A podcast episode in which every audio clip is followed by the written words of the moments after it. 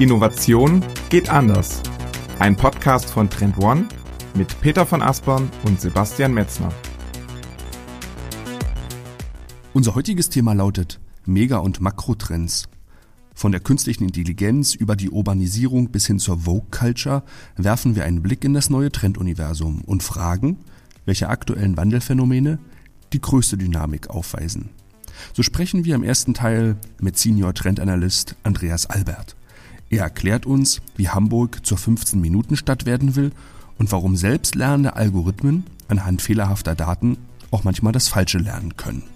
Im zweiten Teil des Podcastes sprechen wir mit Innovation Advisorin Andika Hermester. Sie erläutert, wie soziale Medien unsere Demokratie neu formen und wie Corona dafür sorgt, dass Online- und Offline-Handel noch enger zusammenwachsen. Also nun mitten rein in Folge 24. Herzlich willkommen zur Folge 24 des führenden Innovationspodcasts Innovation geht anders mit Peter von Aßmann aus Hamburg und wie immer aus Berlin. Ist zugeschaltet Sebastian Metzner, auch in meinem Namen. Herzlich willkommen zur Folge 24. Peter, und sehr präsent aus der letzten Folge habe ich immer noch dein Eingangszitat der Schokoladenvorräte, die sich über Ostern bei dir angesammelt haben. Ich hoffe, die sind jetzt gänzlich aufgebraucht und lass uns vielleicht so ein bisschen kulinarisch heute am Anfang bleiben. Jetzt steht der Mai vor ja. der Tür. Da stellt sich mir die Frage, bist du eher der Mai-Bohle-Trinker oder bist du eher der Mai-Bock-Trinker? Uh, ja, das ist natürlich die absolute Gretchenfrage. Ich würde mich aber eher äh, als klassischen Mai-Bock-Trinker tatsächlich verorten was natürlich äh, dem vorangegangenen Schokoladenkonsum meinerseits äh, insgesamt äh, vielleicht nicht zuträglich ist. Das heißt, ich muss auch mal gucken, ob ich mir ähm, nach Schokolade und, und Maibock-Bier auch nochmal ein paar neue äh, Laufschuhe kaufe, um da irgendwie wieder so ein gesundes Gleichgewicht herzustellen, muss ich, muss ich ehrlich sagen, ja. Aber so, so, so, so ein Maibock so mal, ja, sehr sicher. Also, wie, wie hältst du das denn? Wie, wie ist es bei dir? Ich bin ebenfalls der Biertrinker, das muss ich sagen. Ähm, ja. Ich finde so ein schönes, kühles Bier, was, was sehr genießerisches am Abend, so muss ich sagen. Also deswegen für mich eher auch der Bock. Da liegen wir, denke ich, auf derselben Wellenlänge. Genau, Peter. Lass uns aber so ein bisschen in die heutige Folge starten. Und mhm. hier ist, glaube ich, nochmal der Rückblick in die letzte Folge wichtig, denn dort hatten wir ja ähm, das Trenduniversum als Framework vorgestellt und versucht, genau. es so ein Stück weit einzuordnen, ne? Absolut, genau. Wir haben euch vorgestellt, was das Trenduniversum als Framework tatsächlich ist, nämlich eine Gesamtheit von Mega- und Makrotrends, die euch dabei helfen können, entsprechend einen guten Überblick zu bekommen, welche Trends es überhaupt gibt und wie eben auch diese Zusammenhänge zwischen den Mega- und Makrotrends zu verstehen sind. Und da haben wir so ein Stück weit drüber gesprochen und ähm, haben euch auch in der letzten Folge ja auch versprochen, dass wir heute so ein bisschen mehr inhaltlich einsteigen wollen und auch mal konkret Mega- und Makrotrends beleuchten wollen, um auch so ein bisschen mehr, wie sagt man so schön, ja, Fleisch an den Knochen zu bringen. Bevor wir vielleicht über die heutige Folge nochmal reden, sei euch nochmal der Hinweis ans Herz gelegt. Wir transkribieren unsere Folgen jetzt immer und die letzte Folge könnt ihr quasi in dem vollkommenen Textauszug unter trendone.com slash podcast nachlesen. Genau. Peter, also in der heutigen Folge gehen wir so ein bisschen in Medias Res und schauen uns die Inhalte des Trenduniversums, die ja Mega- und Makrotrends sind, ein bisschen genauer an. Wir haben dazu mit zwei Experten von uns gesprochen. Ja, genau. Und äh, der erste Experte, ähm, den wir gleich hören werden, ist unser Senior Trendanalyst Andreas Albert, mit dem ich tatsächlich über drei Megatrends gesprochen habe. Und zwar über den Megatrend der künstlichen Intelligenz. Und ähm, das, das ist sehr spannend, weil Andreas uns da so ein Stück weit mitnimmt in die Makrotrends, die er da in seiner Arbeit identifiziert hat, die eine besondere Dynamik aktuell äh, gerade haben. Also da könnt ihr gespannt sein, welche Themen da so drinstecken in diesem großen Megatrend der künstlichen Intelligenz. Und dann sprechen wir auch noch über die Themen Urbanisierung und intelligente Infrastrukturen, die ähm, als Name Intelligent Infrastructure auch tatsächlich ein wichtiger Megatrend in unserem neuen Trenduniversum sind. Und Andreas nimmt uns dann mit in die Ergebnisse aus seiner tagtäglichen Arbeit und erklärt uns ein Stück weit, ja, was diese Megatrends tatsächlich ausmacht und was eben auch die ähm, aktuell zu beobachtenden Dynamiken in diesen Megatrends tatsächlich sind. Mhm. Und im zweiten Teil habe ich mit unserer Innovation Advisorin Annika Hermester gesprochen. Dort reden wir über die eher gesellschaftlicheren Mega- und Makrotrends. Wir haben dort uns ebenfalls drei Megatrends angeschaut. Wir reden sehr stark über das Thema Vogue Culture. Wir sprechen über Seamless Commerce und über Consumerism 2.0. Themen, die auch ein Stück weit ähm, den Wertewandel adressieren und ja, eher so ein bisschen lockerer rüberkommen. Und deswegen geht's jetzt mitten rein in die Interviews. Und bevor es hier weitergeht, noch eine kurze Unterbrechung in eigener Sache. Wovon ich euch hier im Podcast noch nie erzählt habe, ist der Trendcall. Denn einmal im Monat stellt euch mein Kollege Sandro Megerle die fünf wichtigsten Trends vor. In diesen kompakten 45-minütigen Webinaren erfahrt ihr alles zu den Hintergründen der Trends und lernt auch die Auswirkungen auf Unternehmen und auf unterschiedliche Branchen kennen. Den Trendcall führen wir bereits seit März 2019 durch und Monat für Monat nehmen dort mehr als 150 Personen teil.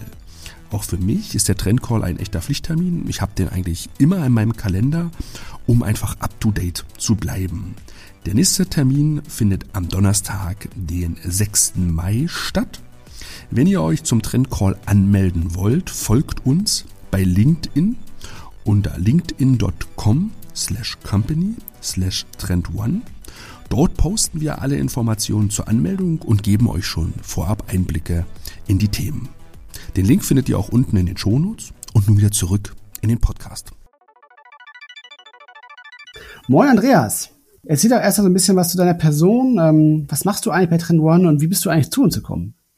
Hallo Peter, hallo Sebastian, guten Morgen. Ja, danke erstmal, dass ich bei euch Gast sein darf. Ähm, meine Person, ich ähm, arbeite seit fast zweieinhalb Jahren inzwischen als Trendanalyst bei Trend One.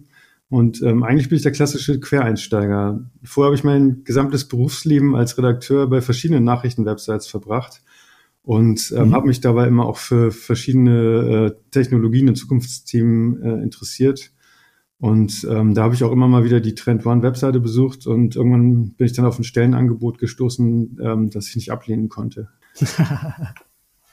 ja, sehr gut. Ja, ja, wir freuen uns auch sehr, dass du bei uns bist. Und ähm, erzähl mal ganz kurz auch, ähm, ja, was so deine Rolle ähm, bei Trend One ist, so was deine Aufgaben sind. Vielleicht auch so ein kurzer Einblick vielleicht, wie so ein typischer Arbeitsalltag von einem Trendanalysten so aussieht. Ja, ähm, als Trendanalyst äh, scout und analysiere ich die Trends und Wandlungsphänomene und versuche dabei aus den kleinen Veränderungen, die ich so ähm, erkenne, Ableitungen zu extrapolieren, die dann zu mhm. Veränderungsprozessen führen und äh, auch neue Möglichkeitsräume eröffnen. Das nennen wir dann Mikrotrends. Ähm, mein Schwerpunkt liegt dabei auf den technologischen Entwicklungen, weil das schon immer eben mein ähm, Steckenpferd war und ähm, ich interessiere mich aber auch für Stadtplanung, Design und gesellschaftliche und soziale Prozesse im Allgemeinen. Und ähm, typischer Arbeitstag, naja, momentan ähm, ist mein Arbeitsplatz zu Hause wie bei vielen äh, Leuten.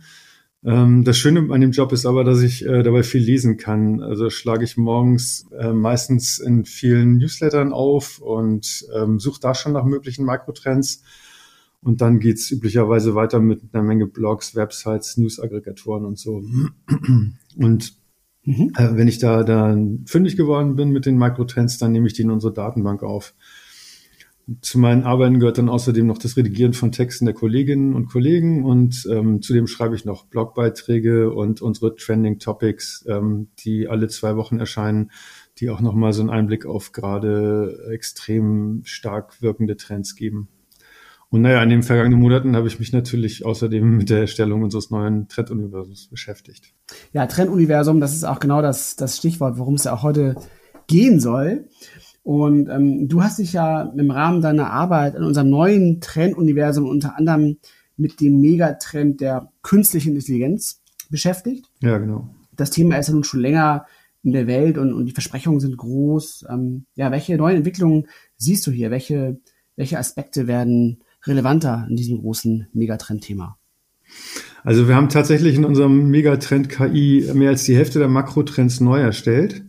Und ähm, dabei sind beispielsweise hinzugekommen AI Trustability. Ähm, dabei geht es um das Vertrauen in die KI. Mhm. Die Systeme nehmen ja den Menschen immer mehr Entscheidungen ab, ähm, aber da sie selbstlernend sind, ähm, handelt es sich teilweise um eine Blackbox. Also ähm, Wissenschaftlerinnen wissen nicht mehr, wie die Algorithmen zu ihren Entscheidungen gekommen sind, wie die Prozesse aussehen und so. Das ist alles, ähm, sie werden gefüttert und dann kommt nachher was raus, womit möglicherweise niemand gerechnet hat. So, das ist ja auch mhm. ähm, bei diesem äh, AlphaGo so gewesen, dass diese Maschine oder dieser Algorithmus einen Zug gemacht hat, auf die nie ein Mensch gekommen wäre bisher. Und genau, wir wissen nicht, wie diese Entscheidungen zustande kommen. Und dabei ist natürlich auch ein wichtiges Thema die Vorurteile, die KIs im Lernprozess durch belastetes Ausgangsmaterial entwickeln. Es ist so, dass die KIs mhm. ähm, mhm. sehr, ähm, also es gibt neue Studien, die auch zeigen, dass sehr viel von dem Material, mit dem KIs gefüttert werden, einfach fehlerhaft sind, fehlerhafte Bezeichnungen und so. Und ähm, die KIs lernen das dann eben auch alles falsch. Naja, also dieses Thema AI Trustability ist, ist ein sehr, sehr wichtiges Thema dabei. Und ein weiterer wichtiger Punkt ist auch die Entwicklung von Creative AI. Da ähm, stellt die künstliche Intelligenz nicht nur unsere Playlisten für Musik und Filmkonsum her, also äh, Netflix und Spotify und so. Das ähm, geht darüber hinaus. Inzwischen ja. komponieren Algorithmen auch Musikstücke, erstellen Kunstwerke, schreiben Texte, teilweise ähm, auch schon Nachrichten. Mhm. Also im Grunde, also, also Vertrauen und Kreativität sind da zwei ganz besondere Aspekte, die du gerade hervorgehoben hast, die ja, jetzt genau. den äh, Megatrend künstliche Intelligenz stark prägen. Mhm. Gibt es noch weitere Aspekte, die da einfallen? Ja, ich, besonders spannend ist auch, finde ich überhaupt noch die Tatsache, dass die KIs immer stärker in unsere Lebenswelt einbringen und ähm, wir davon meist gar nichts mitbekommen. So intelligente Assistenten wie Alexa oder Google Assistant ähm, haben inzwischen so viel mhm. über uns gelernt, dass Unternehmen und politische Gruppierungen ähm, inzwischen wirklich schon mehr wissen über uns als unsere Ärztinnen oder Lebenspartnerinnen. Ähm, die, das geht schon so weit, dass sie inzwischen in der Lage sind, unser Verhalten zu steuern. Das sieht man bei einigen politischen Prozessen jetzt in den USA und ähm, UK besonders. Und ähm, das haben wir in ja. dem Makrotrend Predictive Analytics beschrieben. Spannend. Und ähm, was ja auch neu ist in unserem Trenduniversum, ist, dass wir tatsächlich ja nun auch den Reifegrad dieser Makrotrends bewerten. Und ähm, kannst du so ein bisschen mitnehmen, welche Makrotrends tatsächlich schon auch für Unternehmen handlungsrelevant sind, also einfach einen hohen Reifegrad haben und welche Themen sind eher noch weit weg. Also du hast ja eben schon angedeutet, dass einige Themen schon wirklich nah dran sind und in unserem Alltag bereits passieren. Ja, genau, genau. Also generell sollte sich jedes Unternehmen mit künstlicher Intelligenz auseinandersetzen. Da führt einfach kein Weg dran vorbei an dieser Technologie.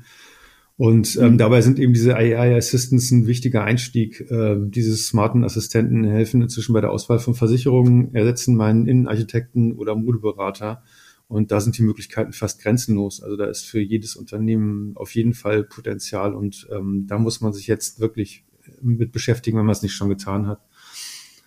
Ein bisschen weiter entfernt ist noch das Thema ähm, technologische Singularität, also der Zeitpunkt, an dem künstliche Intelligenz die menschliche übertrifft. Dabei spricht, spricht man dann auch von einer starken KI. da sind wir aber noch Jahre von entfernt.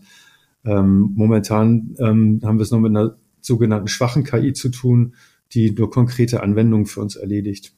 Aber ähm, die KIs lernen schnell. Das ähm, ist begründet zum einen durch die exponentiell wachsende Datenmenge ähm, und zum anderen auch die Entwicklung neuer neuromorpher Chips, ähm, die diese Chips ahmen die äh, Funktionsweise des menschlichen Gehirns nach und die werden inzwischen mhm. auch schon in diversen ähm, Geräten eingesetzt. Auch von, von Apple auch, oder? Da, da haben die auch diesen, diesen ähm, Chip im iPhone drin. Ja, genau, genau. Also die, die Chips ähm, wandern inzwischen auch in die iPhones. Ähm, wir haben auch, genau, KI-Chips äh, inzwischen schon bei uns in der Tasche.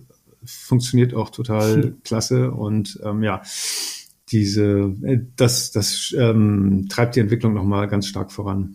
Und ähm, du hast ja quasi jetzt durch deine Arbeit als Trendanalyst, beobachtest du ja auch laufend ähm, die, die unterschiedlichsten Mikrotrends und konkreten Beispiele, die sich ja mit künstlicher Intelligenz ähm, beschäftigen. Ähm, was ist so in Bezug auf, auf Branchen? Also hast du, ist dir da irgendwas aufgefallen, so als Muster, dass man sagen könnte, also gibt es auch vielleicht ähm, bestimmte Branchen halt, für die dieses Thema ähm, schon besonders äh, relevant ist oder auch Branchen, die, die noch nicht so stark tangiert sind so? Also hast du da so jetzt spontan ähm, eine Einschätzung zu? Mhm. Also ich würde sagen, die Mobilitätsbranche ist schon sehr stark ähm, von künstlicher Intelligenz abhängig, ähm, weil da auch rasche Entscheidungsprozesse mhm. ähm, stattfinden müssen. Ich glaube, die Medien werden immer stärker ähm, von künstlicher Intelligenz betroffen, gerade auch die ähm, GPT-3, ähm, die äh, schon selbst Texte schreibt. Es gab im Guardian einen Text, ich ähm, bin eine KI und habe diesen Text geschrieben und so. Das äh, erkennt man inzwischen gar nicht mehr. Ähm, man kann ja. da echt kaum noch Unterschiede feststellen. Und naja, also Medien generell auch. Natürlich in Spielen gibt's ja künstliche Intelligenz ähm, schon schon sehr lange. Das ist, also da kann man nicht wirklich von künstlicher Intelligenz sprechen, solche Algorithmen. Mhm. Aber äh, das wird immer immer stärker spannendes Thema und auch, wie gesagt, also spannend auch zu sehen, welche, welche Aspekte da so drinstehen. Also zum Beispiel eben auch so Vertrauen und Kreativität, ähm, so zwei Aspekte, die man vielleicht gar nicht so auf den ersten Blick tatsächlich mit dem Thema künstliche Intelligenz verknüpft. Ja, genau. Daher auf jeden Fall, ja, sehr spannend zu sehen, welche, welche Makrotrends ähm, wir da in dem Megatrend künstliche Intelligenz ähm, entdecken können im Trenduniversum. Lass uns jetzt mal zu einem Thema kommen, ähm, was aus einer ganz anderen Richtung kommt. Mhm. Und zwar der Megatrend Urbanisierung. Ähm, ja, so ein Thema, was ich persönlich auch total spannend finde, ähm, das Thema Urbanisierung. Ähm, ich lebe ja hier auch ähm, in Hamburg, du ja auch, Andreas, und, und ja. Ähm, ja, wir beide äh, äh, erleben ja auch äh, in unserem Alltag, was, was das ähm, äh, bedeutet. Und es hat ja auch äh, nicht nur Vorteile, ähm, gerade wenn man mal an die Immobilienpreise denkt, ja. dass quasi diese, diese Metropolen immer stärker erwachsen. Ähm, aber nimm uns doch mal mit, welche Makrotrends haben denn tatsächlich jetzt hier die größte Dynamik ähm, im Megatrend Urbanization? Ja, also Urbanisierung ist auch eines meiner persönlichen Lieblingsfelder. Ähm, ich bin überzeugter Stadtmensch, auch ähm, trotz der ganzen Nachteile, die das mit sich bringt. Und mhm. ähm, in, den, in den Städten hat sich ja schon länger ein Wandel abgezeichnet, ähm, der zu mehr Lebensqualität für die Bewohner führt. Ähm, also wir haben den Trend Human Scale Cities genannt und ein ähm, sehr sichtbarer Faktor ist dabei, dass die Autos aus dem öffentlichen Raum immer weiter zurückgedrängt werden in der Stadt. Ja. Und ähm, das funktioniert über die Reduzierung von Parkraum, die Schaffung von Radrouten und so. Da sind wir zwar in Hamburg, äh, auch überhaupt in ganz Deutschland noch weit hinter Städten wie Kopenhagen oder Paris zurück, aber äh, da ist die Marschrichtung mhm. ganz deutlich zu sehen. Und ähm, ein weiterer wirklich dynamischer Trend sind neue Lebenskonzepte. So die Stadt, die Kleinfamilie ist in der Stadt ähm, so ein bisschen auf dem Rückzug. Ähm, dafür gibt es aber immer mehr Singles, die aber oft gar nicht alleine wohnen möchten oder leben möchten. Das sind ähm, nicht nur jetzt junge Singles, die zuziehen, was ähm, also der Zuzug in die Städte ist ja ungebrochen. Das geht immer weiter. Ja. Aber es sind auch oft ähm, Ältere, die ihre Lebenspartner dann verloren haben oder die sich auch im Alter nochmal noch mal getrennt haben. Das ist ähm, mhm. ja auch eine Entwicklung, die die es früher so nicht gab. Und mhm. ähm, da werden mhm. halt Konzepte wie Mehrgenerationenhäuser oder Wohnprojekte mit gemeinschaftlich genutzten Flächen ähm, immer wichtiger. Und dazu gehören aber auch ähm, neue Mobilitätsformen. Und ähm, da gewinnt halt die flexible Nutzung von Gebäuden äh, krass an Bedeutung. Und dabei wirkt als Beschleuniger natürlich auch total die Covid-19-Pandemie. Mhm. Ja, den Aspekt, ähm, den will mich mal ein bisschen näher interessieren, auch ähm, tatsächlich, also welchen Einfluss hat denn jetzt die Corona-Krise auf die Trends im Megatrend Urbanisierung ähm, gehabt. Wir haben ja immer auch äh, in Folgen schon vorher auch festgestellt, dass der Corona generell so als Katalysator für viele Trends fungiert und Entwicklungen ähm, beschleunigt. Ja, genau. Kannst du das für das Thema Urbanisierung auch, auch so bestätigen? Ja, unbedingt. Also ähm, die Maßnahmen, die wir jetzt haben zur Kontaktbeschränkung, Abstandswahrung, aber auch viele Hygieneregeln werden sich auch künftig in unserem Umfeld wiederfinden. Ähm, das reicht von persönlichen Verhaltensmustern der Leute ähm, bis hin zu krassen Wandlungen bei Geschäftsmodellen. Ähm, ein, ein Punkt dabei ist ähm, auch, was ich vorhin schon angedeutet hatte, dass sich die Innenstädte radikal verändern werden. In Hamburg mhm. sind beispielsweise in der City inzwischen viele Straßen für den Autoverkehr gesperrt.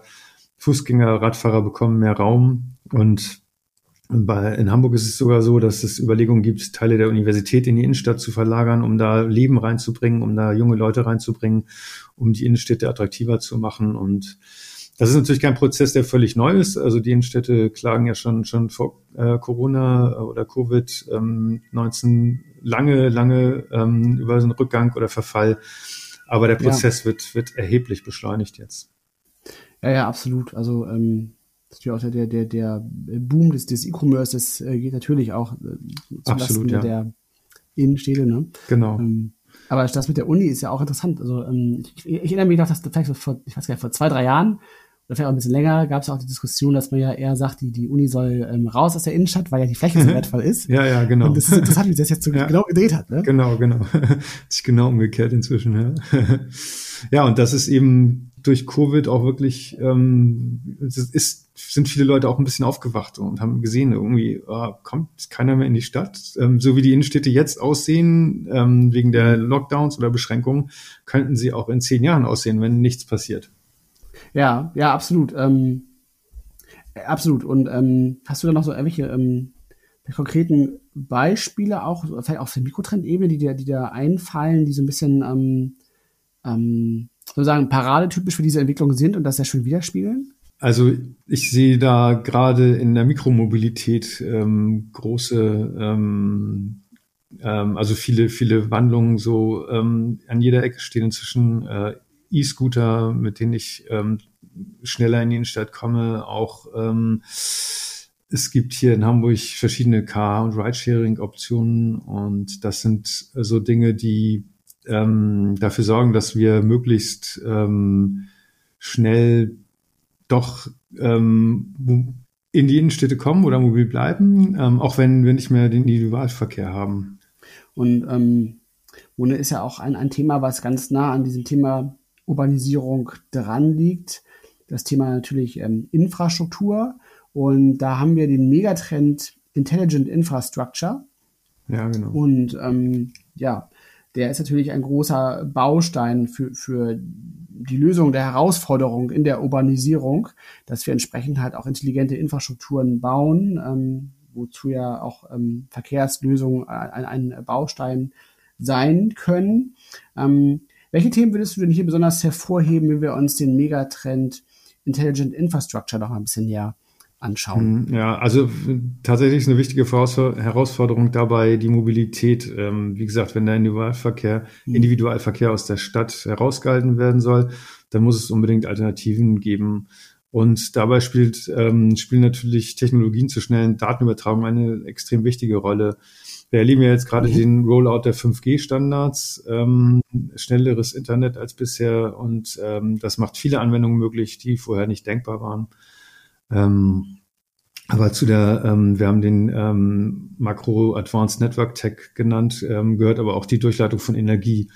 In intelligenten, okay. Strom, ja, in intelligenten Stromnetzen werden dann halt ähm, die Erzeugung, Verbrauch und Speicherung äh, von Strom gesteuert. Das ist natürlich in der ähm, Energiewende extrem wichtig, weil wir ähm, zunehmend auf erneuerbare Energien bauen. Und ähm, fallen oder gibt es auch spontan, ähm, das heißt spannende Mikrotrends, die dir einfallen, die, die du hier, die dir besonders aufgefallen sind, als du dich mit diesem Megatrend Intelligent Infrastructure beschäftigt hast? Mm, ja, also neben dem Smart Grid ähm, und den Energiespeichersystemen finde ich vor allen Dingen auch die autonomen Mobilitätssysteme spannend. Ähm, da gibt es mhm. gerade in Hamburg schon erste Versuche mit autonom fahrenden Bussen, die vom ähm, HVV, also dem Regionalverkehrsverbund durchgeführt werden, im öffentlichen Raum auch. Also es ist nicht mehr nur ähm, begrenzt auf einen, auf einen ähm, Parkplatz auf dem Unternehmensgebiet, äh, sondern ähm, das ist tatsächlich so, dass die Busse schon hier durch die Hafen City ähm, fahren und ähm, natürlich noch ohne Passagiere, aber schon ähm, selbstständig und ähm, naja, und ähm, ich bin ja als Stadtbewohner ohne eigenes Auto ähm, auch äh, ein sehr großer Freund von, von Mobilitätslösungen jenseits von Bus und Bahn.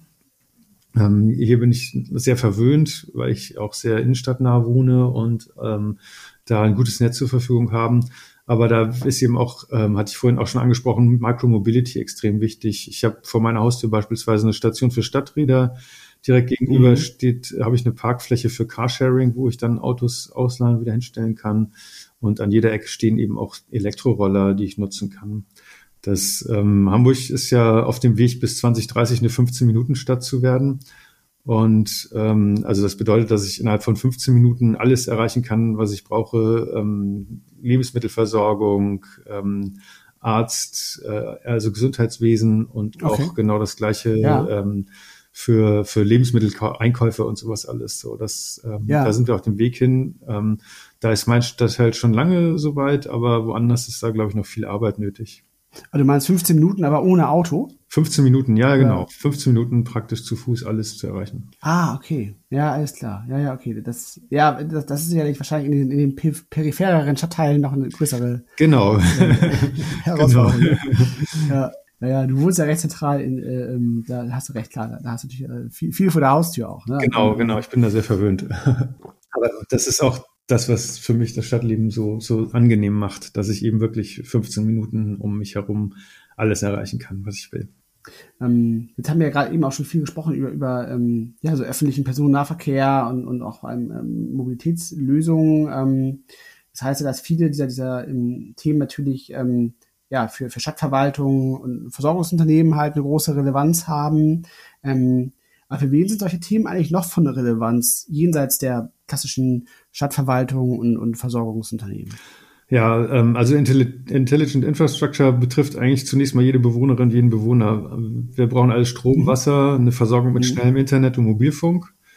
Ähm, die Grundbedürfnisse müssen einfach abgedeckt sein. Das ist für uns in Deutschland, also zumindest das meiste davon, ähm, bei schnellem Internet nicht unbedingt und Mobilfunk auch nicht zwingend, aber ähm, das ist für uns meist selbstverständlich und das ist in anderen Ländern eigentlich noch komplett anders. Da sind manchmal tägliche Stromausfälle ein übliches Ritual.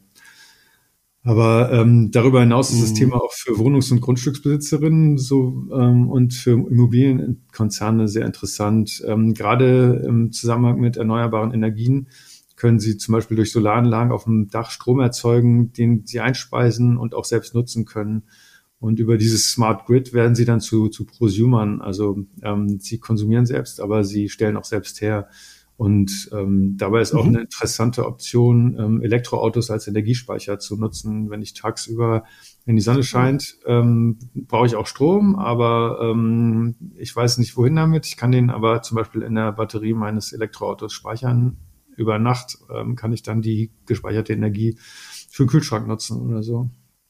Naja, und Hinzu kommt auch über das 5G-Netz äh, lassen sich dann beispielsweise autonome Fahrzeuge genauso ähm, auch Produktionsprozesse in Fabriken steuern. Und ähm, mhm. da ähm, durch das schnelle Internet, was halt überall ähm, installiert werden kann. Und davon profitieren auch äh, Sharing-Dienste von der smarten Infrastruktur auf jeden Fall. Ja. Und äh, dabei ähm, steigen auch immer mehr Autohersteller ähm, in diese Angebote ein. Also ich, mhm. Die deutschen, bei den deutschen Herstellern ist das auch so, die sehen in Car- und Ride-Sharing ähm, eigentlich auch eine gute Möglichkeit, den Elektroanteil ihrer Flotten zu steigern. Und naja, ein letzter Punkt ist noch ähm, das mhm. Energiesparen durch und mit IT. Ähm, das ist ein wichtiges Thema, das uns alle angeht. Und ähm, ja, das wird uns auch noch die kommenden Jahre sehr stark beschäftigen. Ja, vielen Dank. Ähm, vielleicht mal als, als Abschlussfrage, ähm, mich interessieren auch, äh, welchen Impact eigentlich hier auf das Thema die Corona-Krise hatte, weil wir haben jetzt ja auch gesehen, dass, dass ähm, durch dieses Phänomen der Remotisierung, also dass Menschen ja auch zunehmend auch also von überall aus ja arbeiten können und dann ähm, vielleicht auch diese, diese Nähe zu den Büros in den Innenstädten vielleicht nicht mehr so ganz so wichtig ist. Ähm, würdest du sagen, dass die, ähm, also zum einen, dass die Sogwirkung der Innenstädte, also bleibt die da oder wird die so ein bisschen geringer? Und gibt es eigentlich auch ähm, Lösungen im Bereich der intelligenten Infrastruktur auch so für den ländlichen Raum oder ist das wirklich so ein Thema, was so dem urbanen Raum vorbehalten ist aktuell? Mm, nee, das ist auf jeden Fall noch ein guter Punkt, den du da ansprichst. Ähm, tatsächlich ist es so, dass ähm, natürlich immer weniger ähm, Bürofläche gebraucht wird. Also es ist ähm, zum Beispiel mhm. so, dass HSBC in UK 40 Prozent der Bürofläche reduzieren will.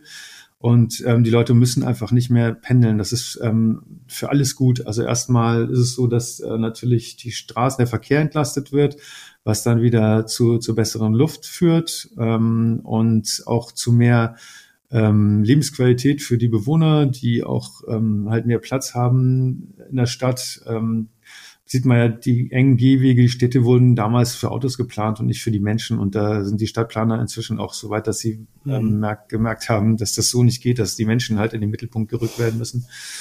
Und genau, wenn man sich die engen ja. Radwege und die engen ähm, Fußgängerwege anguckt, die sich auch noch alles teilen müssen, das, das funktioniert einfach nicht mehr in unserer Gesellschaft heute.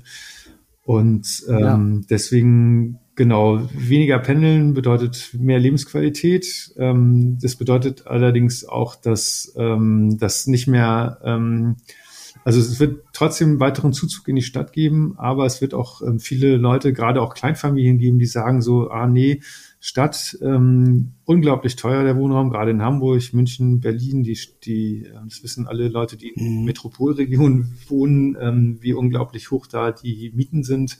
Und auch ähm, Eigentum ist kaum, kaum, also kaum noch erschwinglich. Absolut, ne? ja. Und ähm, ja. dass dann ähm, sich doch viele, viele Unternehmen äh, unter, überlegen, gerade mit, mit Kindern ähm, auf weiter rauszuziehen, da die ja. günstigen Preise ähm, davon zu profitieren. Und ähm, genau, man braucht dann eben nicht mehr vielleicht zwei Autos, wenn man, wenn man, ähm, weil nicht jeder jeden Tag pendeln muss, sondern der eine Teil der Familie pendelt montags, dienstags, der andere mittwochs, donnerstags oder so. Mhm. Das ähm, mhm. führt schon zu erheblichen Einsparungen und deswegen glaube ich, dass das auch ein Trend ist. Und hinzu kommt natürlich, dass auf dem Land ähm, auch das Leben wieder ähm, attraktiver wird durch Mobilitätskonzepte. Also im Moment ist es ja noch so, dass tatsächlich ähm, immer wieder ähm, Busse komplett leer alle zwei Stunden durch irgendwelche Dörfer zuckeln und so. Ja, das genau. Ist, ähm, ja. Wenig performant und ähm, ja. da können auch ähm, eben autonome Fahrzeuge oder, oder andere Mobilitätssysteme eher ein bedarfsgerechtes Angebot bieten. So, ähm, wenn ich ja. halt von meinem Dorf weg will, dann, dann lasse ich mir ein autonomes Auto über meine App kommen und fahre dann damit. Und wenn, es, wenn ich was Größeres transportieren will, dann wird es eben ein größeres Auto. So. Da gibt es auch mhm. ähm, gerade in Frankreich, also ähm, tatsächlich ist es so, dass, dass so diese Reit- und äh, Carsharing-Dienste sich sehr stark auf Innenräumen, äh, Innenstadträume auch konzentriert haben. Es ist sogar so, dass hier in ja. Hamburg ähm, die alle mit sehr stark, äh, also gerade da, wo es eigentlich nicht nötig ist, ähm, wo es wo es einen guten öffentlichen Nahverkehr gibt, da sind, haben die sich erstmal konzentriert, aber diese diese Randgebiete äh, sind noch nicht so gut mhm. abgedeckt. Ähm, mhm. Das ähm, kommt aber auch auf jeden Fall. Also Stadt, äh, Landleben wird attraktiver. Auch da ist es wichtig, eine gute Infrastruktur zu haben, gerade ähm, was, was Internetverbindungen ähm, angeht. Ja, ähm, da absolut. Ist einfach genau. Und das durch, durch 5G und aber auch durch Satellitenangebote kann man das, ähm, wird es ganz gut, äh, mhm. glaube ich, abgedeckt in nächster Zeit. Also da sehe ich auch, ähm, ja, das, das ist eine sehr wichtige Entwicklung. Mhm, cool. Andreas, dann äh, ich danke dir sehr für diese Insights und ähm, ja, die, die, die Ausflüge in die Megatrends, künstliche Intelligenz, Urbanisierung und intelligente Infrastruktur. War sehr spannend, ähm, da tiefer reinzutauchen und zu schauen, welche Makrotrends da besonders spannend waren, oder sind oder werden, besser gesagt. Vielen Dank, Andreas. Ja, gerne. Vielen Dank dir und euch und ähm, dann bis zum nächsten Mal. Genau, sehr gerne. Bis dann. Danke. Ciao, Tschüss. Und bevor es weitergeht, eine kurze Unterbrechung in eigener Sache. Ich darf euch heute wieder unser neues Webinar Learning from the Corporates vorstellen. Auch im Mai erfahrt ihr dort, was kleinere und mittlere Unternehmen von Konzernen im Thema Trendmanagement lernen können. In diesem kompakten 45-minütigen Webinar stellt euch mein Kollege Thorsten Reder die zentralen Erfolgstreiber vor und zeigt euch, wie ihr sie mit geringem Zeit- und Budgetaufwand umsetzen könnt. Mit dem Wissen seid ihr in der Lage, ein wirksames Trendmanagement auch in eurem Unternehmen aufzubauen. Mehr als 700 Teilnehmer haben an diesen Webinaren bereits teilgenommen. Ich selbst habe auch schon mitgemacht und kann euch deswegen die Teilnahme wirklich empfehlen. Am 20. und am 28. Mai finden die nächsten beiden Webinare statt. Natürlich ist das Ganze für euch kostenlos. Auf trendone.com slash Webinar könnt ihr euch nun euren Platz sichern.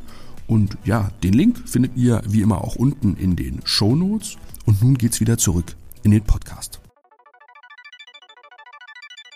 Hallo Annika, herzlich willkommen bei unserem Podcast.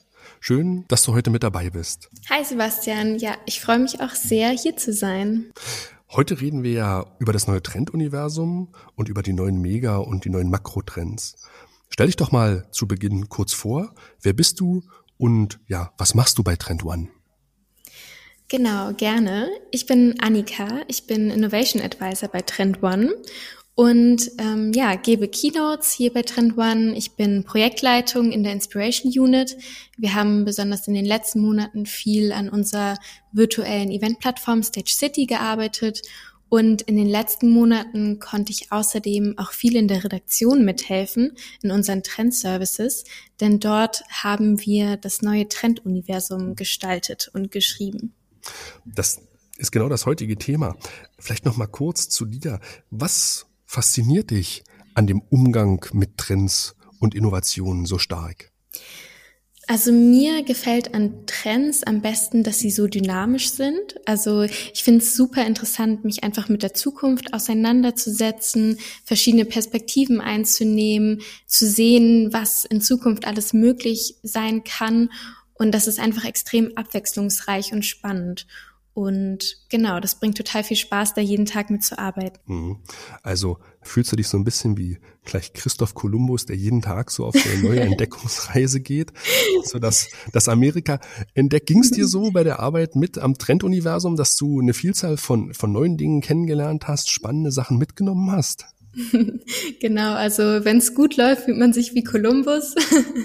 ähm, nee, also ja, also man, man lernt wirklich jeden Tag neue Dinge. Ähm, ich, wir arbeiten ja auch ähm, ja, viel im Team zusammen und haben Kollegen, die auf unterschiedliche Dinge spezialisiert sind, auf unterschiedliche Themen spezialisiert sind. Und das ist auch total spannend, von den Kollegen dann was zu lernen und natürlich in unserem Trenduniversum dann verschiedene Themen nachzuschauen. Und da kann man sich echt in allen Bereichen täglich inspirieren lassen. Genau, dann guck mal so ein bisschen in das Trenduniversum mal rein. Du hast ja relativ intensiv an dem Megatrend Vogue Culture mitgearbeitet. Vogue wird W-O-K-E geschrieben. Ne? Kannst du uns ganz kurz so ein bisschen hinter die Kulissen von Vogue Culture blicken lassen? Welcher Wandel liegt darunter und was versteht man unter Vogue Culture genau? Ja, also bei Woke Culture geht es um gesellschaftlich-politische Trends. Es geht um den Wandel an Aufmerksamkeit der bestimmten gesellschaftlich-politischen Themen zukommt und man kann ja Veränderungen in den Denkweisen und Verhaltensweisen in der Gesellschaft beobachten. Das geht in ganz unterschiedliche Themen rein. Einmal zum Beispiel beschäftigen sich viele Themen mit der Vielfalt und den Unterschieden der Menschen. Ähm, das rückt in den Vordergrund, auch gerade im Themenbereich Individualisierung zum Beispiel. Und andererseits steigt zum Beispiel auch stark das Bewusstsein für Chancengleichheit und Diskriminierung. Also es gibt viele marginalisierte Gruppen, die öffentlich aktiver werden und für ihre Chancengleichheit kämpfen. Und da beschäftigt sich die Woke Culture zum Beispiel auch mit. Also ich verstehe unter Woke Culture auch für mich. Ich würde auch sagen, dass ich Teil von der Woke Culture bin, ähm, einfach weil ich mich mit diesen gesellschaftspolitischen Themen auseinandersetze, die in den Mittelpunkt rücken und versuche da möglichst wachsam und achtsam zu sein. Sehr gut. Insgesamt splittet sich ja der Megatrend Vogue Culture in sieben Makrotrends auf die unterschiedliche Aufteilung, die haben wir ja in der letzten Folge euch kurz erklärt. Das heißt, wenn ihr nochmal reinhören wollt, Megatrend, Makrotrends, wo sind dort die Unterschiede, dann müsst ihr einfach nochmal in die letzte Folge reinhören, die sei euch ans Herz gelegt. Hm, wie gerade gesagt, Vogue Culture als Megatrend hat sieben Makrotrends. Unter anderem ist dabei ne, Diversity, Awareness, Inclusive Design und Female Force. Das sind so Themen. Ne? Ähm, Annika, die hast du gerade so ein bisschen anklingen lassen. Du persönlich hast sehr, sehr stark mit an dem Makrotrend Neopolitiks mit ähm, gearbeitet. Vielleicht schauen wir da noch mal so ein bisschen hinter die Kulissen. Was genau ist Neopolitik und ja, ähm, welche Aspekte sind hier besonders spannend? Mhm. Ja, das Thema hat mich oder der Trend hat mich besonders auch interessiert, weil ich zum Beispiel auch Politikwissenschaften studiert habe und deswegen finde ich es auch ganz spannend, da in der Sparte im Trendbereich weiterzuarbeiten.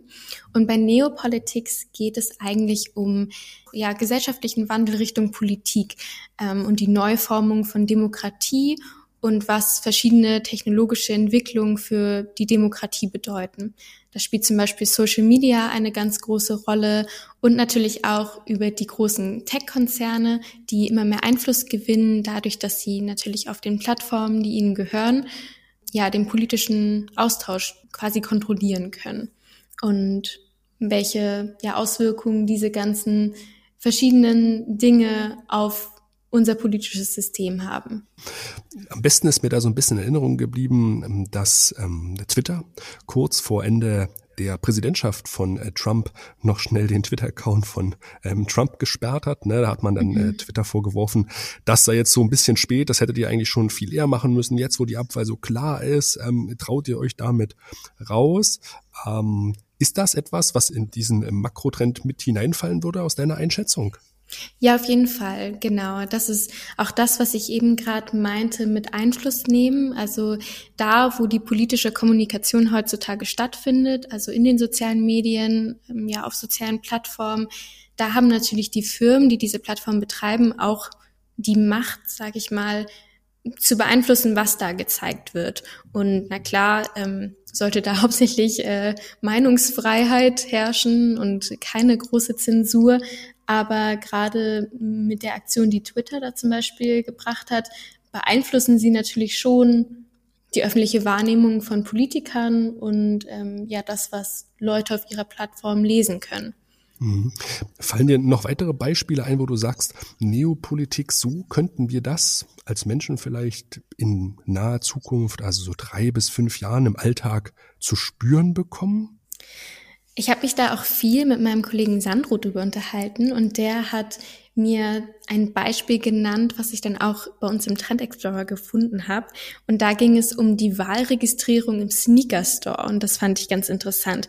Also ich glaube, dadurch, dass ja Social Media auch Teil ein, unseres Alltags ist, dass Politik auch immer mehr Teil unseres Alltags werden wird, noch stärker als es jetzt ist und die Politik auch in ja anderen Bereichen dann zugänglich sein wird.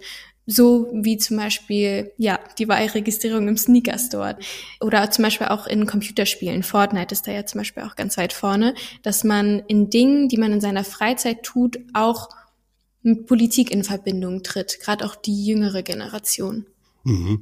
Ja, der Stichwort ist da so ein bisschen der Wertewandel. Das Politikinteresse gerade bei der jüngeren Zielgruppe steigt vielleicht wieder. In Deutschland gab es ja auch so ein bisschen so eine Politikverdrossenheit. Ne? Ähm, ich will so ein bisschen aber hinaus auf dieses ganze Thema. Wie handlungsrelevant sind solche ähm, Makrotrends wie Neopolitik, jetzt wenn man in den Innovationsmanagement-Bereich reinschaut. Also mir geht es so ein bisschen darum, von dir zu erfahren, wie schätzt du ein, wie stark handlungsrelevant das jetzt dieses Phänomen für InnovationsmanagerInnen ist? Also generell finde ich es immer schwierig, ja, zu sagen, bei, bei gesellschaftspolitischen Trends, wie handlungsrelevant die tatsächlich sein werden, weil so etwas wie Politik natürlich auch immer ja in einer Art übergeordnet ist. Ähm, und Politik hat natürlich immer Einfluss und ähm, ja, das Verhalten der Gesellschaft natürlich auch. Deswegen würde ich grundlegend ja auf jeden Fall sagen, dass es handlungsrelevant ist.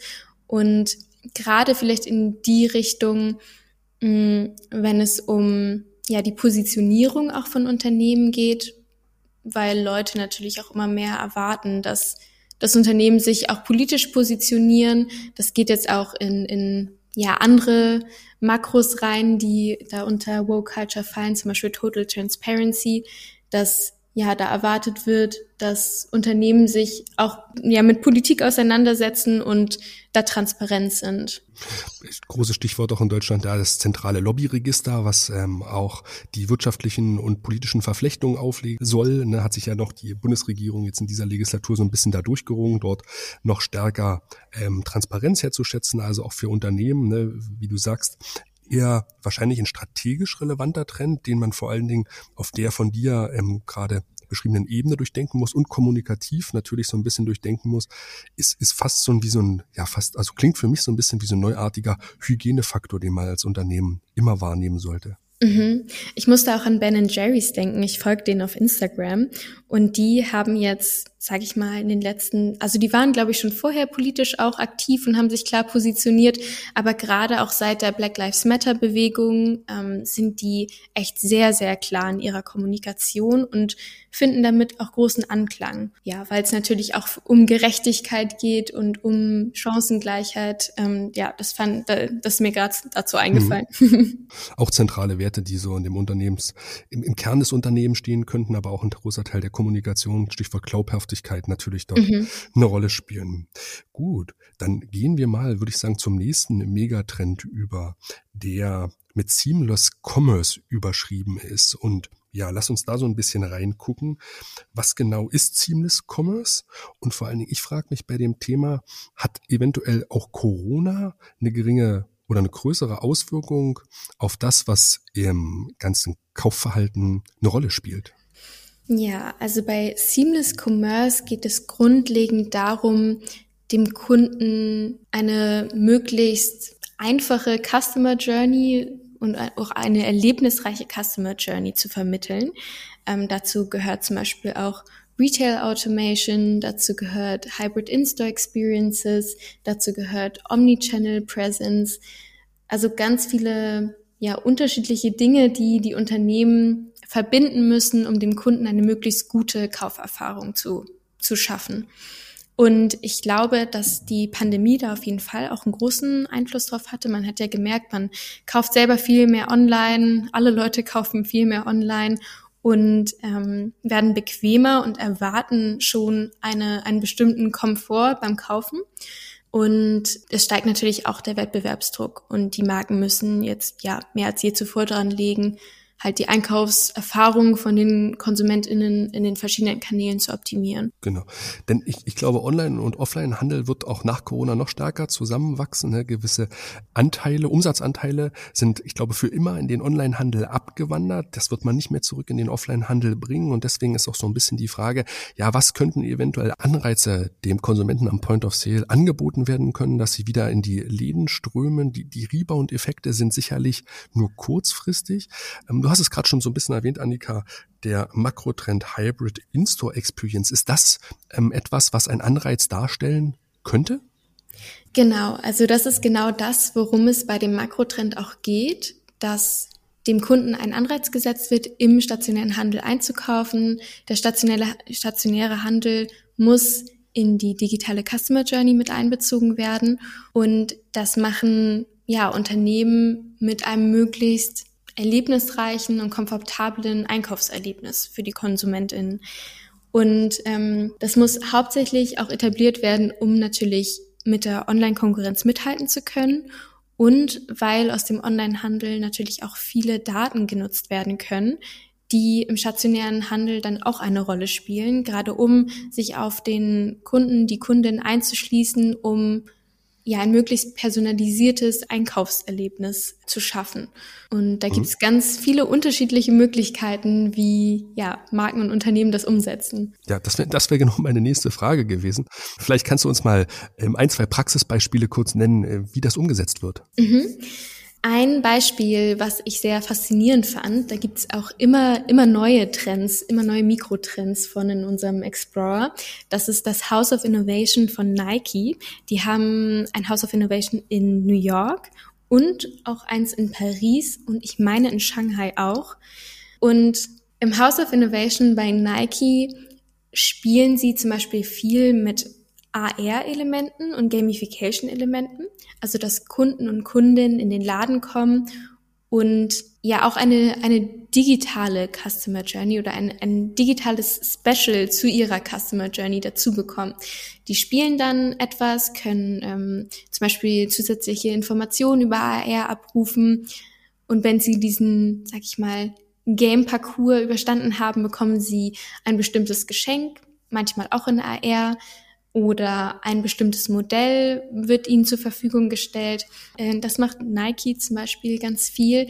Und was ich auch sehr interessant finde in dem Nike Store, ist das hyperlokale Marketing.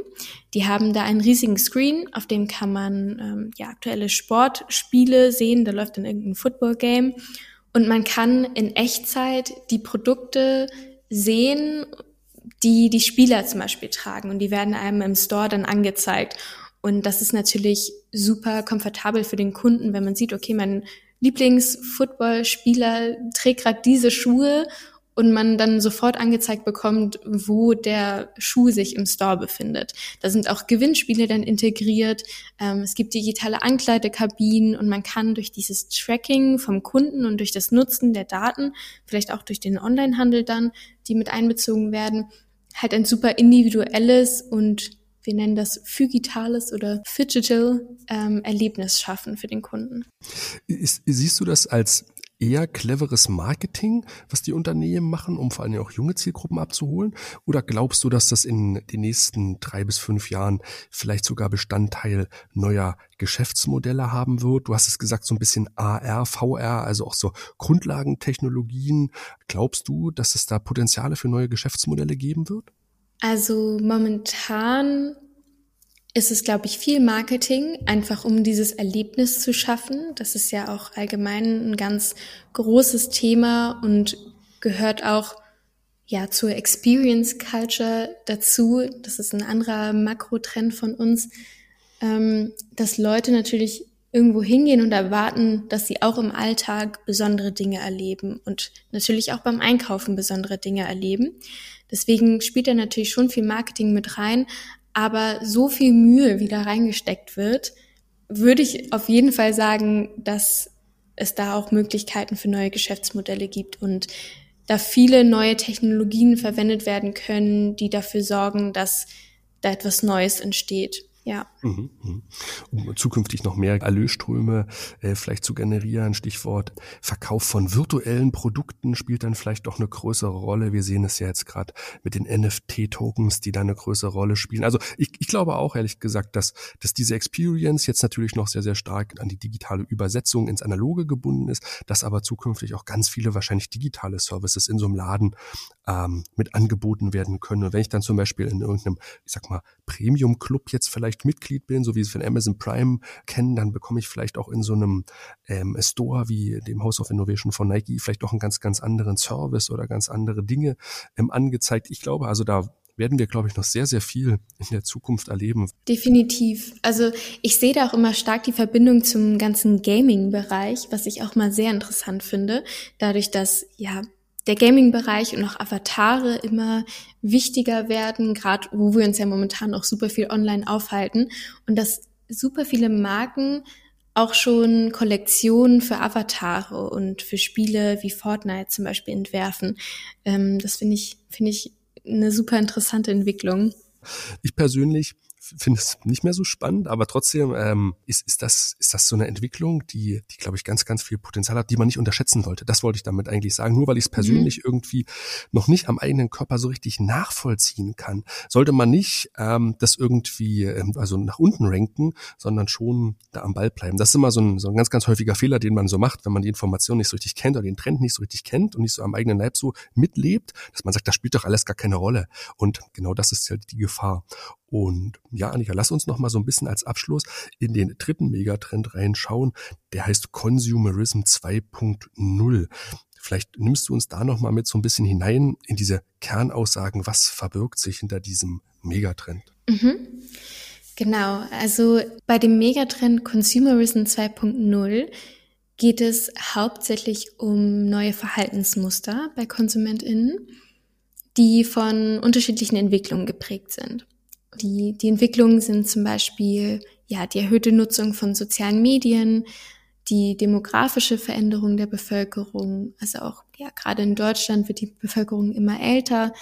Es geht um einen bestimmten Sinn für Ästhetik, der sich entwickelt und auch generell nach dem Wunsch nach einem ausgeglichenen und erlebnisreichen Alltag. Also mhm. sehr viele unterschiedliche Sachen zusammen. In einem Megatrend quasi gebündelt. Ich habe ich hab so ein bisschen über die Makrotrends drüber geguckt, sind insgesamt fünf Stück, was mir sofort ins Auge gestochen ist, weil ich es noch nicht kannte und weil es auch ein neuer Makrotrend ist, der nennt sich Healthy Habits. Was für ein Wandel verbirgt sich genau dahinter?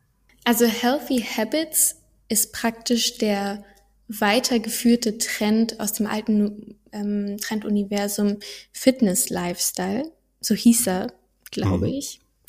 Ähm, genau, und es geht allgemein immer noch um das Streben nach einem gesünderen Alltag. Dazu gehört der klassische Fitness-Lifestyle und Sport-Apps, aber es geht auch um ganz viele andere Hilfsmittel, die da jetzt genutzt werden und besonders auch um mentale Gesundheit. Also es geht um Achtsamkeitsübungen, um Self-Care, man nennt es Mental Wellness. Mhm. Ähm, genau, also um, um alle Entwicklungen, die, die um diesen Fitness-Lifestyle noch herumgewachsen sind, die auch für einen gesünderen Alltag sorgen. Genau, und es geht halt darum, diese, diese gesundheitsfördernden Hilfsmittel zu nutzen und auch regelmäßig im Alltag zu nutzen. Ja, weil der Begriff ne, Gesundheit, so Healthy Habits, es gibt ja auch so Micro-Habits, ähm, größeres Buch gewesen, ähm, was veröffentlicht worden ist, weil die kleinen Dinge vielleicht häufig schon die, die großen Unterschiede machen und so diese Gewohnheiten, die man herausprägen will, das ist ganz interessant, weil sie auch dieses, was ist Gesundheit sich ja so ein Stück weit über die letzten 10, 20 Jahre verändert hat. Ja, weil früher warst du gesund, wenn die Krankheit abwesend war. Ähm, das hat sich ja schon lange geändert, weil heute ist Gesundheit ja die Suche nach Zufriedenheit, Wohlbefinden, nach Selbstoptimierung zum Teil auch, der da eine große Rolle spielt. Für welche Zielgruppen ist dieses ganze Thema ähm, Healthy Habits interessant? Ich würde sagen, dass der Trend generell alle Zielgruppen anspricht, also auch alle, über alle Generationen hinweg. Für Gen Z und Y pusht natürlich Social Media da sehr, ähm, aber bei Gen X und die und bei den Babyboomern, ja, die springen auch mit auf den Zug auf, mhm. ähm, ganz gemäß unseres Makros Aging Consumers, in dem ja. wir auch beschreiben, dass, sage ich mal, die die ältere Generation auch als Markt immer wichtiger wird, immer technologieaffiner wird und da auch up to date bleiben will. Und genau, also es geht um Anwendungen für, für jede Generation. Und ich glaube, deswegen ist die Relevanz von dem Trend auch so groß, weil die Zielgruppe einfach auch so groß ist, weil man da super viel personalisieren kann. Ich frage mich nochmal zum Abschluss, gibt es Branchen, die für diesen Makrotrend Healthy Habits besonders relevant und interessant sind? Also wir haben zu jedem Makrotrend im Trenduniversum ja auch Opportunities und Challenges ausgearbeitet zu bestimmten Branchen. Und gerade bei dem Trend habe ich dafür einmal Consumer Goods und einmal Media and Entertainment ausgesucht. Für Consumer Goods ist der Trend ganz besonders interessant, weil es allgemein diese Entwicklung hin zu Abo-Modellen gibt. Also die Bereitschaft steigt, sich langfristig an Unternehmen und an Angebote, an Services zu binden. Und andererseits ist es natürlich auch eine Chance für Sportmarken und gerade auch für die Lifestyle- und Fitness-Influencer, ja, den Markt dazu erkunden und ihre Produkte und ihre Services zu erweitern, einfach weil die Nachfrage so hoch ist. Ich glaube, es gibt mittlerweile auch fast keinen Fitness-Influencer, der keine eigene Sport-App hat. Also jeder macht da ja sein Workout-Programm oder mhm. kooperiert mit irgendwelchen, ähm, sag ich mal, Achtsamkeitsjournals und ähm, Genau, also da, da ist auf jeden Fall das Potenzial sehr groß. Richtung Media and Entertainment würde ich sagen, dass da besonders die Kooperation mit Unternehmen aus anderen Branchen in, im Vordergrund steht, dass da sich die Möglichkeit für neue multimediale Angebote auftut und es da auch ein ganz großes Potenzial gibt. Ich musste da zum Beispiel an Peloton denken, die jetzt mit Beyoncé kooperieren und man ja praktisch zu den Songs und ich weiß gar nicht, vielleicht auch mit Beyoncé dann diesen Cycling-Kurs machen kann. Mhm, mhm. und genau um sowas geht's. Ja, die, die sogenannten Super-Influencer, ne, die zum mhm. Teil nicht nur Kooperationen mit ähm, fremden Marken eingehen, sondern auch alle jetzt ihre eigenen ähm, Produktlinien zum Teil an den Start bekommen.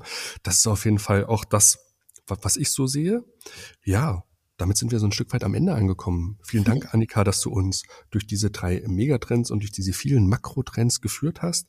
Ich gucke mir auf jeden Fall so ein bisschen die Ben Jerry's Kampagne nochmal an, weil ich das sehr interessant fand, wie Ben Jerry's ähm, ja diesen Wertewandel der Politik mit ihren Produkten verknüpft. Das nehme ich heute so ein bisschen mit und ich, ich werde gleich noch mal nach Peloton gucken und Beyoncé, weil das finde ich auch ebenfalls immer spannend.